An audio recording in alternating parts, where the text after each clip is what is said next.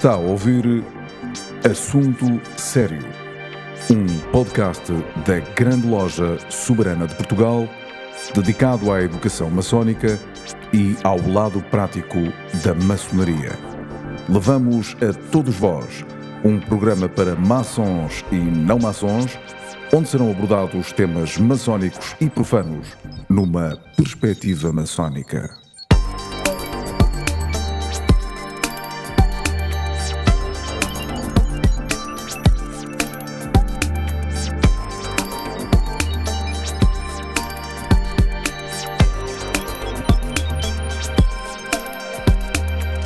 Bem-vindos a mais um assunto sério. Esta semana vamos falar sobre o Quinto Império. Eh, este assunto sério, como todos os outros, é promovido e patrocinado pela Grande Loja Soberana de Portugal. E os meus convidados de hoje são o Luís de Matos, autor e maçom, Fernando Casqueira, ex-professor universitário e maçom, Paulo Tosta, engenheiro e maçom.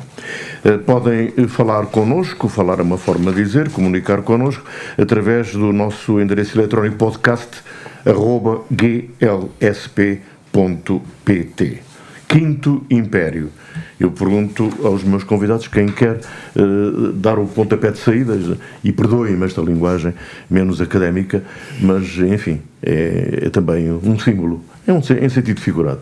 Fernando, Fernando Casqueira, Luís de Matos, Fernando. Ah, pronto, pronto uh, começa, começa o Fernando Bom, Casqueira. em primeiro lugar, os meus uh, cumprimentos e agradecimentos para. Por esta oportunidade de, de comunicar com pessoas que se pressupõem que estejam motivadas sobre estes assuntos.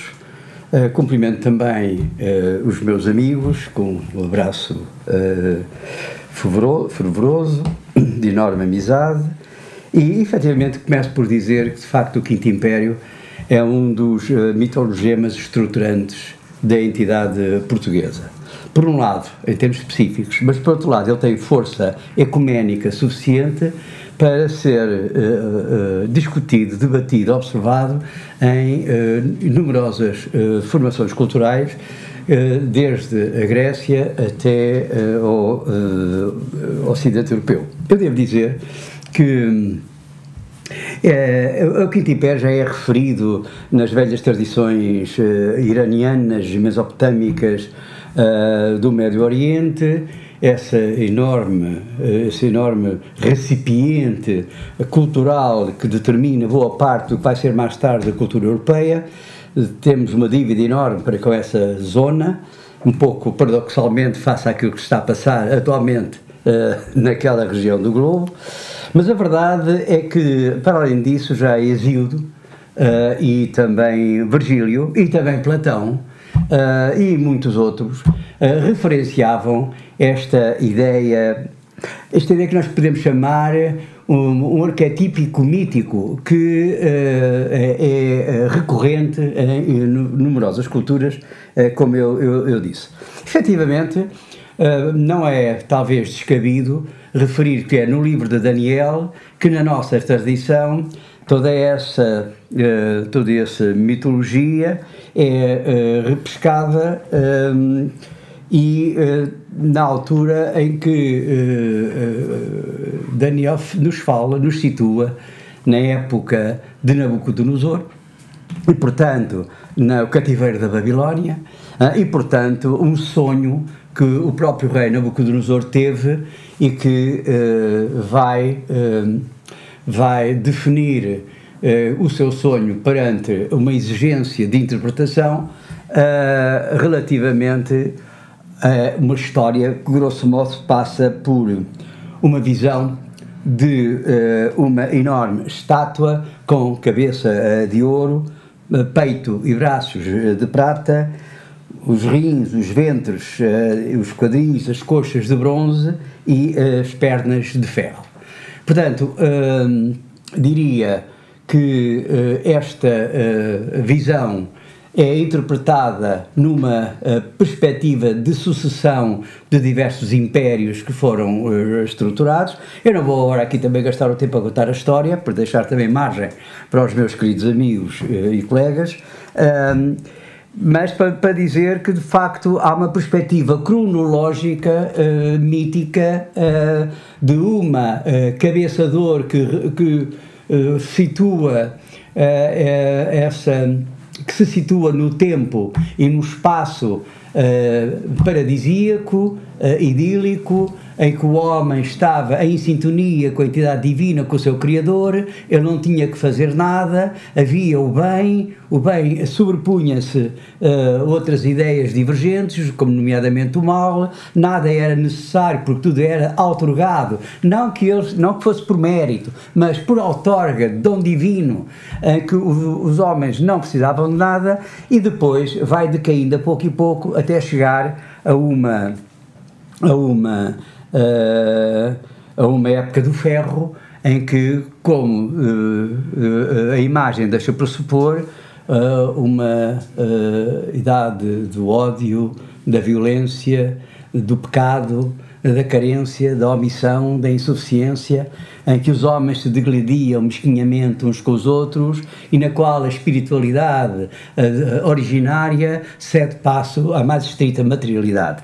Eu devo dizer que esta visão é uma visão que uh, é um ponto de partida, uh, isto significa também um ponto de partida para algo, ou vai servir de pretexto para termos esperanças de algo que se perdeu, para uma nova idade uh, através da ideia do paracleto e da parúzia, são termos que nos aparecem muito associados a uma coisa que há de vir, sem tempo e nem espaço, porque da ordem do espírito, e depois, enfim, vamos depois debater um bocadinho isso, vamos ver como é que isso é recuperado na ideia de Quinto Império, de Padre António Vieira e muitos outros, e que vai informar esta ideia de Império do Espírito que provavelmente até aos nossos dias essa ideia ainda não nos abandonou.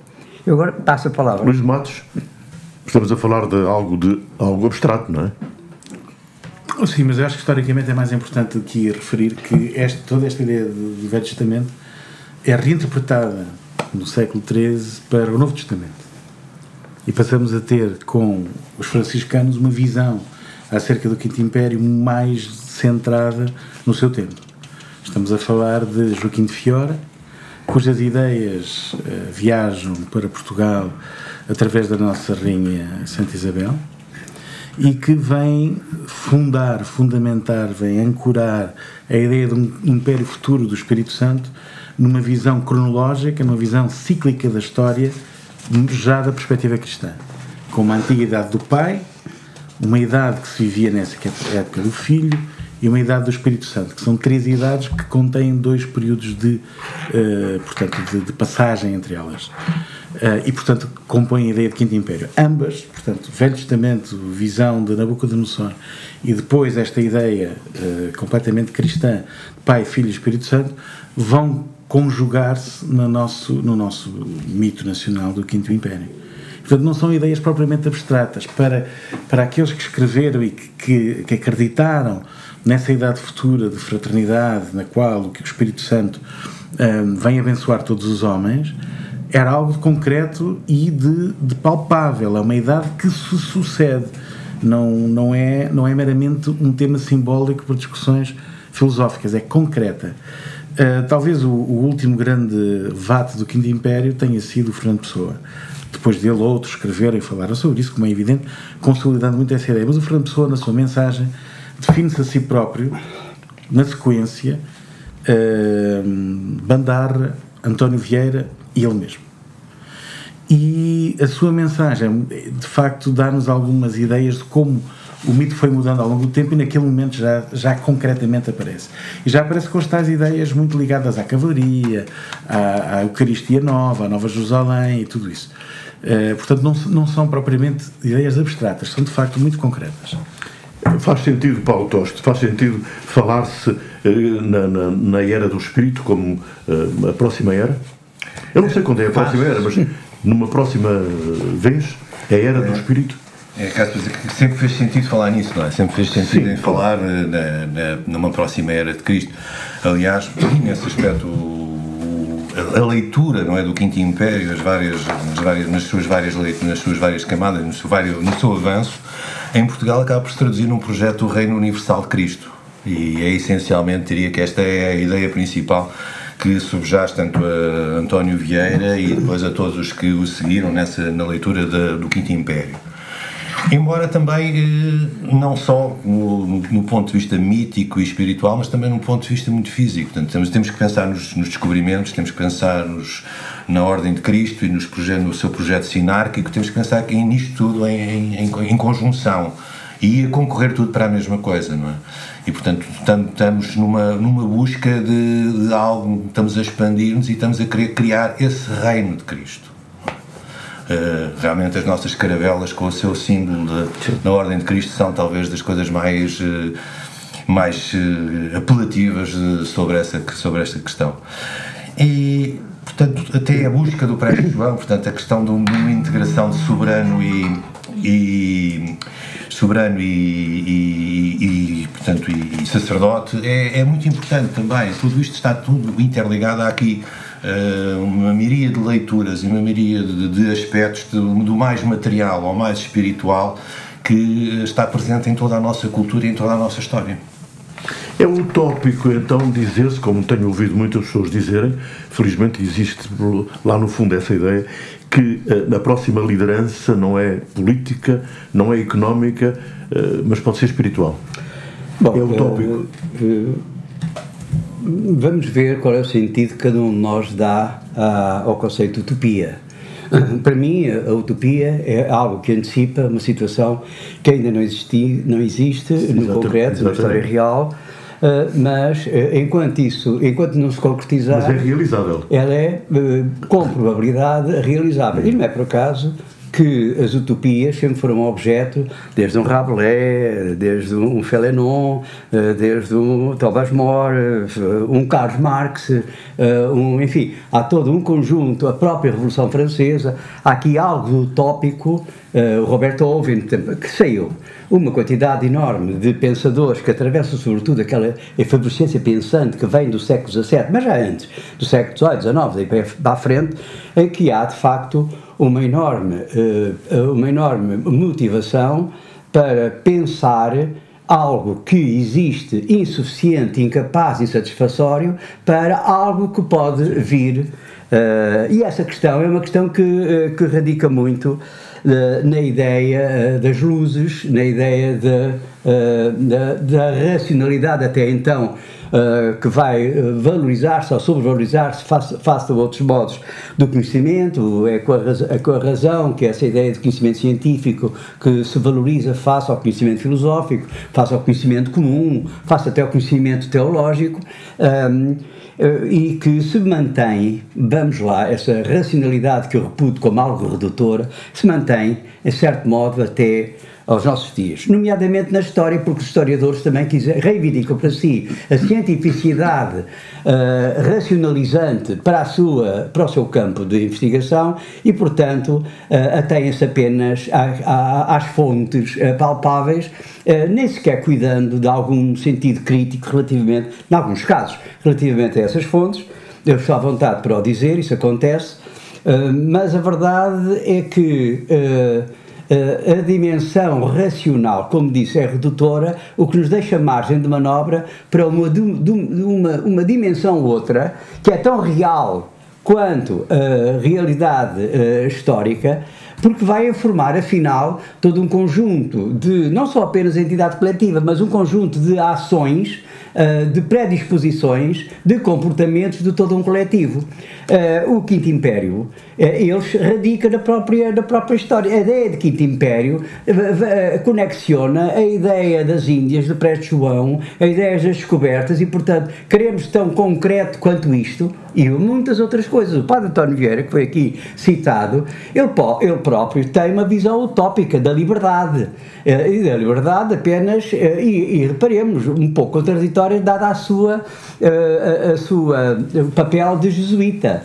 Mas é preciso também perceber, o jesuitismo tem sido mal entendido até por forças republicanas mais recentes, a partir do século XX, que vão demonizar uh, o, os jesuítas. É certo que o jesuitismo é escolástico, uh, apenas é, é, uma circularidade crítica que não evolui, recusa determinados uh, aspectos científicos que vão dar origem à modernidade científica atual, nomeadamente Voltaire e muitos outros, mas a verdade é que eles não desconheciam a a essência de discussão, do debate científico que uh, uh, até então se delineava. Eu devo dizer mesmo que eles tinham os seus cientistas. Basta pensar algo que os portugueses conhecem no Laboratório Astronómico de Pequim, que é algo extraordinário que os portugueses raramente mencionam. Imaginemos o que é um conjunto enorme de instrumentos científicos uh, em que foram apropriados do ponto de vista estético, são magníficas peças de arte e, no entanto, realizavam um trabalho rigoroso, científico, à luz da própria razão científica daquela época. Portanto, uh, tudo isto precisa ser mais, na minha opinião, obviamente, mais mastigado e é preciso ter cautela quando avançamos com demonizações ou quando avançamos, inclusivamente, com loas relativamente a uh, determinados outros aspectos da nossa história. Eu devo dizer que uh, o Quinto Império, regressando, ele tem um aspecto histórico, as trovas de Bandarra. As trovas de Bandarra uh, e essa, essa, essa dimensão profética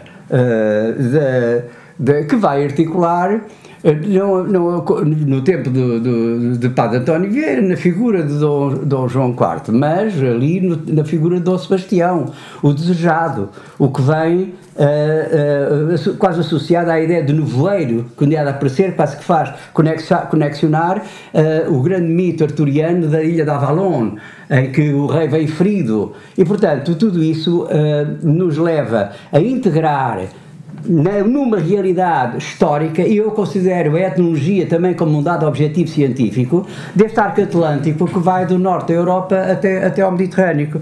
Portanto, é verdade que no caso da Padre António Vieira, aí há uma dimensão política também não apenas, não meramente uh, escatológica, não meramente mítica, mas é preciso perceber que é um Portugal que se pretende restaurado, ou se quisermos regenerado, uh, na qual ele uh, vai tentar demonstrar a figura de Dom João IV, mas, mas que numa obra que agora tenho aqui, tenho aqui os meus apontamentos, mas agora passou-me, não vale a pena ir lá, mas que vai servir de uh, pretexto para a Santa Inquisição denunciar Padre António Vieira como herético.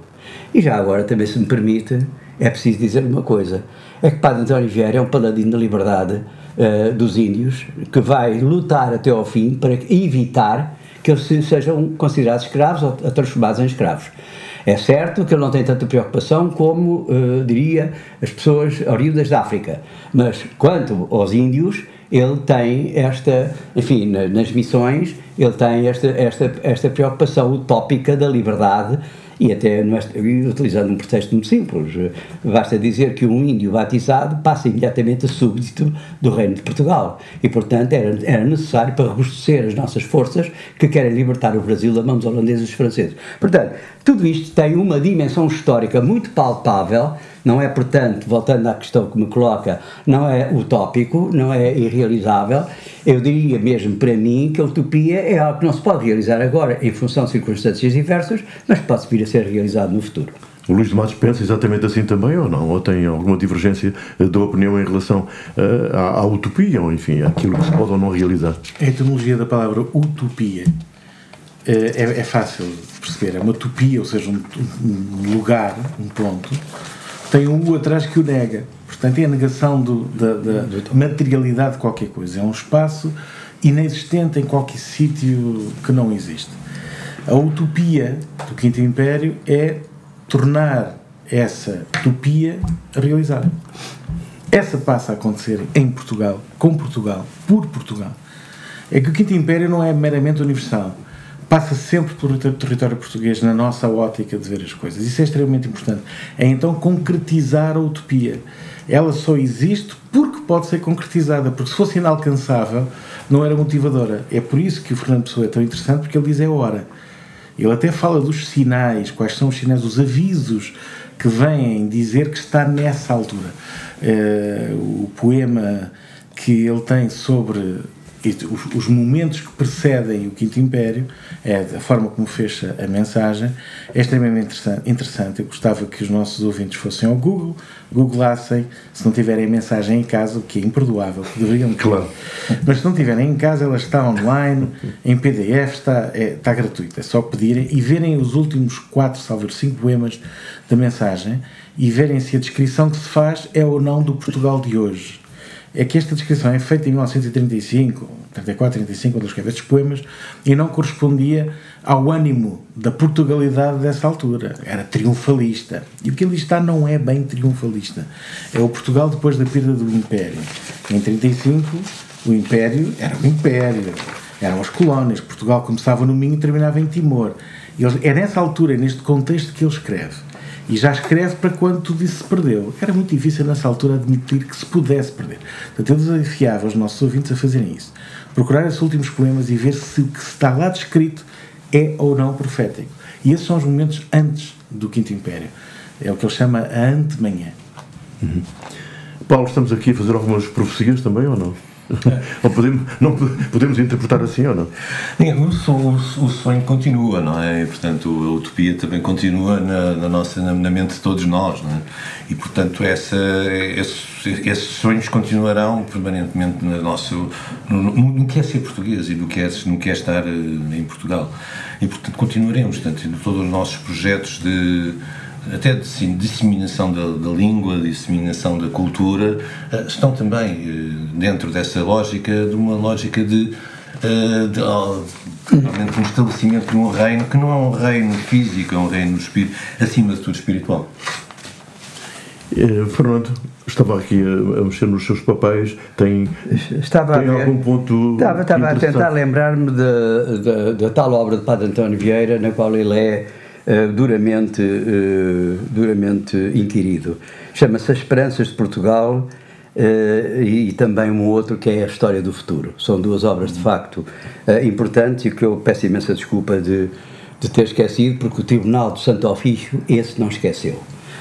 e portanto, ele, ele, ele, quando fala Uh, é curioso, quando ele fala do advento do Quinto Império como sucessor, uh, como sucessor do, do, do, do, do status quo, o que é que ele quer dizer? Ele quer sucessor do Império Romano, mas aqui a figura do Romano é alegórico, faz parte da ideia do Império Austríaco, o Império Austro-Húngaro dos Habsburgos.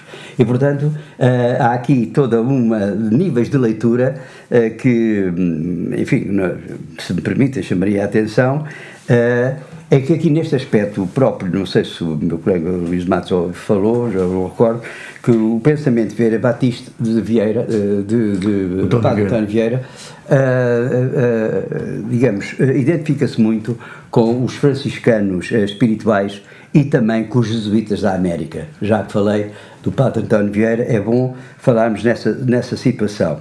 E é claro que aqui também dimensão escatológica, essas também têm várias leituras, por exemplo, eu estou-me a lembrar que em Virgílio tudo começa por uma referência ao nascimento do menino, e portanto uh, isto faz lembrar muito uh, o libertador Jesus Cristo na apropriação da civilização cristã uh, e portanto no fundo o que acontece é que estes mitos uh, que têm que nos propõem uma visão circular um eterno retorno destas situações e, e portanto podemos considerar utópico mas voltamos sempre ao mesmo e se voltamos na verdade esta esta ideia de, de, de circularidade, eh, enfim, desde a profecia de Daniel que Joaquim de Flora, ou Joaquim de Fiora, vai, vai retomar, é preciso perceber que o conteúdo deste Quinto Império é não apenas português, mas é universalista. É uma proposta portuguesa, uh, e não é por acaso que a coroa de Portugal, manifestando isso, passa de aberta à fechada, Portanto, uh, e uh, significa, portanto, a visão do império, mas a visão do império de facto espiritual, com, digamos, com um destino universalista, portanto, todos os homens, e já referido por, desde Isaías, profeta, e São Bernardo de Carnaval, que nós também ouvimos falar, portanto, Um, mas, de facto, uh, ele, Padre António Vieira, fala-nos disso também. Mas é também, de facto, um agente político, não há dúvida nenhuma que essa ideia é uma ideia restauracionista, regeneradora, uh, de toda uma, uma história que entrou em decadência, mas é tal coisa como nós, ma nós maçons, temos muito a aprender com isto, porque, de facto, a época de ouro, a idade de ouro, obriga uma descida à terra, aos infernos, à decomposição, à morte, à decadência. Portanto, para daí há, até esta ideia, na Idade Média, da árvore seca que Dom Manuel vai, e não apenas, aliás, a árvore seca, de tal maneira importante no Renascimento que há uma gravura alemã em que a árvore seca é define Portugal. Isto é curioso. Não me lembro agora o autor, mas ela é, eh, ela é bastante conhecida. O Gandara, eh, portanto, conhece, fala muito bem disso.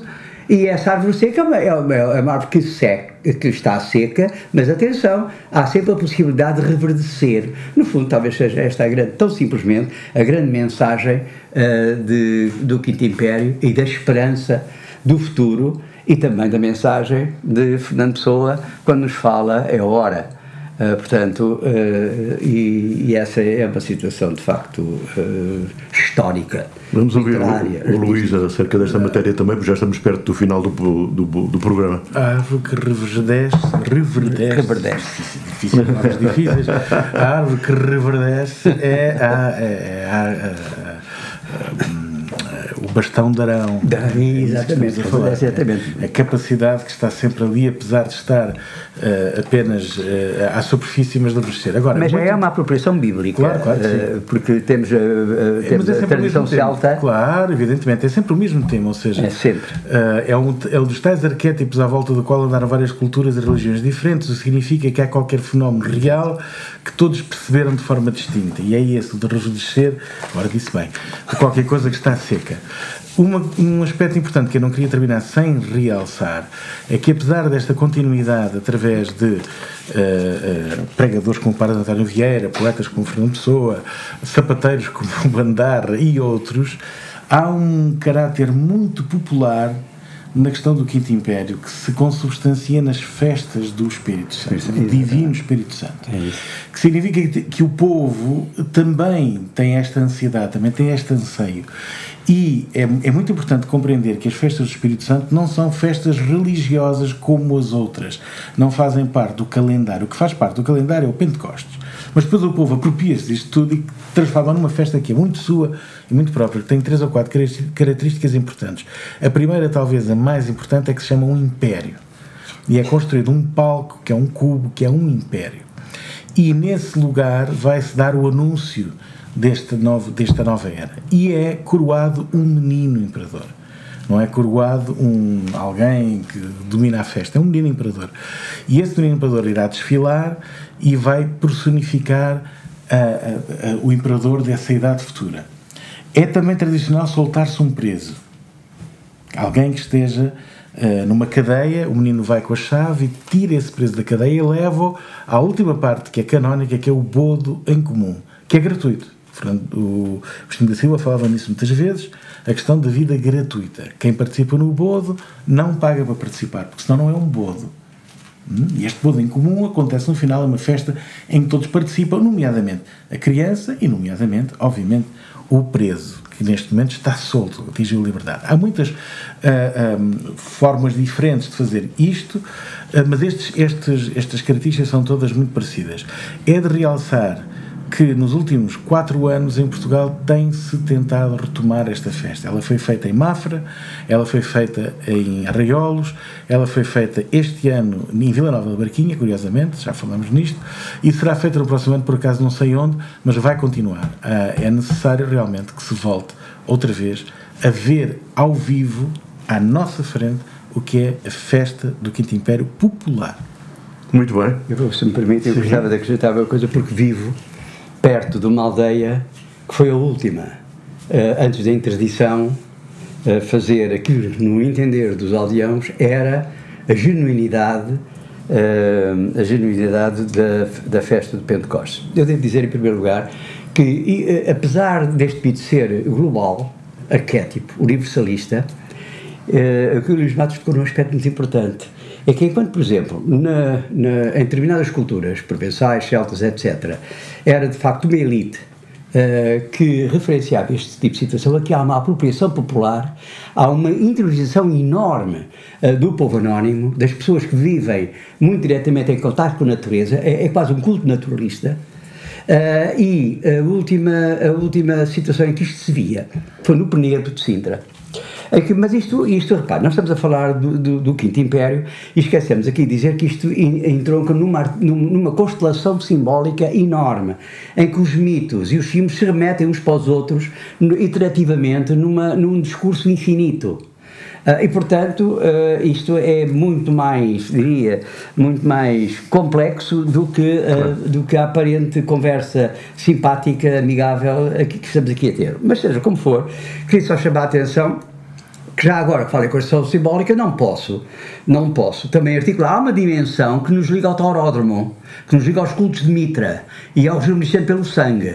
E foi isso também que determinou a proibição, porque o touro era morto na praça central do Penedo. Eu até gostava de vos levar ao Penedo para vos mostrar o sítio onde ela, onde era morto. Era um banho de sangue e havia pessoas do próprio, já do século XXI, eh, que eh, lhes fazia, já muito culturalizadas e alfabetizadas, nós estamos a falar de uma missão popular ainda muito ligada, digamos, aos cultos da natureza, e esta nova geração muito culturalizada que, que desconhece esses cultos mítricos acha isto extremamente bárbaro, porque o sangue de facto corria e de facto a criança que era colocada, no fundo, era, digamos, o rejuvenescimento pelo sangue do touro, a sua fortaleza, a sua generosidade, a sua valentia, a afirmação perene de uma, de uma uh, aldeia que quer, que se afirma, que afirma a sua perenidade e, uh, uh, e que, no fundo, o que é que se traduz? Traduz na outorga desse império a inocência de uma criança que emerge e, portanto, a inocência, a idade do ouro da inocente em que o homem não é mau,